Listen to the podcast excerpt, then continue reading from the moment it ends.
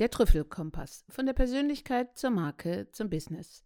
Heute mit Folge 24 Netzwerken, Fangnetz oder Fallstricke. In den letzten Folgen ging es um den Vertrieb und die Kundenbindung. In den nächsten beiden Podcasts wollen wir mal schauen, wo und wie man neue Kunden finden kann. Daher heute ein Thema, welches gerade auch in aller Munde ist. Netzwerken. Netzwerken gut gemacht kann dir viele Unterstützung und Kontakte bringen aber es kann auch zu allem absoluten Zeitfresser werden. Und Zeit, wer hat die schon? Ja, ich freue mich auch, dass wir dieses Thema jetzt mal aufgreifen. Ich tue mich da oft selber auch ein bisschen schwer damit. Welche Einladung soll ich annehmen? Und wie entdecke ich dann auf einer Veranstaltung eine für mich interessante Person oder mehrere? Und wenn ich die dann gefunden habe, wie gelingt es mir, mich in ein gutes Businessgespräch zu bringen? Tja, und damit geht es nicht nur dir so. Daher wollen wir uns heute gerade dieser Frage mal genauer ansehen. Beginnen wir doch gleich mit deiner ersten Frage, Mona. Welche Einladung nehme ich an? Welche meint in diesem Kontext, welches Netzwerk ist das Richtige für mich? Welche Unternehmen und Kontakte sind wichtig für mich und mein Unternehmen? Dazu schaust du dir das Netzwerk genauer an. In ein, besser gesagt, dein Netzwerk gehören ja Menschen und diese sollten ähnliche Ziele wie du verfolgen. Denn dann kann hier ein echter Erfahrungsaustausch entstehen und ein Kennenlernen sich gegenseitig zu befruchten. Ah, du meinst, wenn man in einer ähnlichen Situation ist, dann kann man von den Erfahrungen des anderen profitieren. Ja, denn vielleicht hat dein Gegenüber die Lösung für das Problem, was dir gerade auf der Seele oder im Business brennt schon gefunden. Und auch umgekehrt, vielleicht hast du ja eine Lösung für dein Gegenüber schon parat. So kann man sich gegenseitig helfen und unterstützen.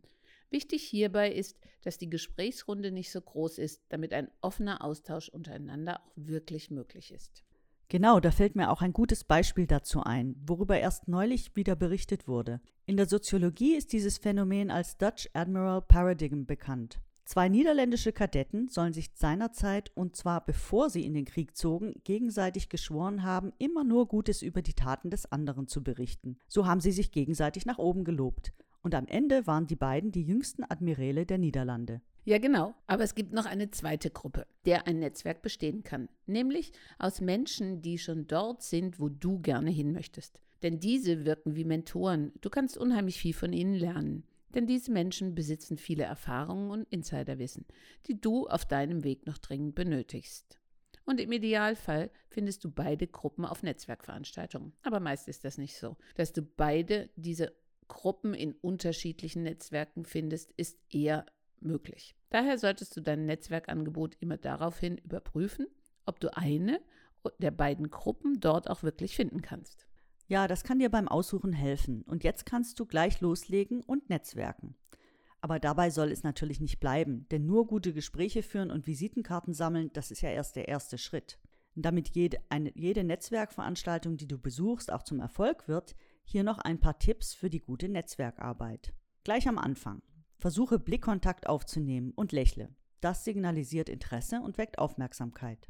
Und was auch ein schöner Tipp ist, wenn du durch den Raum gehst, hab ein Ziel vor Augen, auch wenn es nur das gegenüberliegende Fenster ist. Das lässt dich selbstbewusster wirken. Und wenn du dann mit einer Person ins Gespräch kommst, dann schaffe eine vertrauensvolle Atmosphäre. Passe dich deinem Gegenüber an, in Körperhaltung und Sprache. Suche im Gespräch nach Gemeinsamkeiten und greife diese dann auf. Und last but not least, biete deinem Gegenüber was an. Teile mit ihm eine Idee, ein neues Konzept, einen guten Kontakt.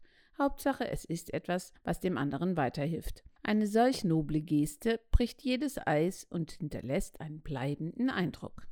Und damit aus diesen neuen Kontakten dann auch belastbare Beziehungen und irgendwann ein vitales Netzwerk entstehen kann, da muss man die neuen Kontakte pflegen. Denn das ist wie im Privaten auch. Ohne Pflege verflüchtigen sich die Bekanntschaften allzu schnell und lösen sich wieder in Luft auf. Eine kleine Faustregel, die hilft. Du solltest dich mindestens dreimal pro Jahr in Erinnerung bringen sei es mit einem kurzen Telefonat, einer netten E-Mail oder einer Einladung zum gemeinsamen Business Lunch. Und eins noch, vergiss nie, eine Netzwerkveranstaltung ist keine Verkaufsveranstaltung. Du solltest immer ein ehrliches Interesse an deinem Gegenüber haben. Dies merkt und spürt dein Gegenüber sicher sofort. Daher schrieb auch der amerikanische Autor und Unternehmer Keith Ferrazzi ganze Bücher. Netzwerken lebt von der Großzügigkeit, nicht von der Gier. Und bei der Umsetzung, da kann dir die Faustformel 70-20-10 des Social Media Beraters Mike Sansone helfen. 70-20-10 steht für Prozent im Netzwerk Investment. Also 70 Prozent solltest du investieren in Vertrauensaufbau. Denn Vertrauen ist der Anfang einer jeden guten Beziehung. Teile deine Kontakte, mach ein paar Anrufe für den anderen oder wenn du einen Tipp hast, der deinem Gegenüber wirklich helfen kann, dann teile diesen ihm mit. Das zeigt ihm, dass du wirklich Interesse an ihm und seinem Unternehmen hast. Ja, und auch Glaubwürdigkeit baut Vertrauen auf. Sätze wie ich melde mich morgen bei Ihnen sind schnell ausgesprochen, müssen dann aber auch wirklich eingehalten werden. An Zusagen und deren zuverlässiger Einhaltung wirst du gemessen. Nicht gehaltene Zusagen schaden einfach deiner Glaubwürdigkeit.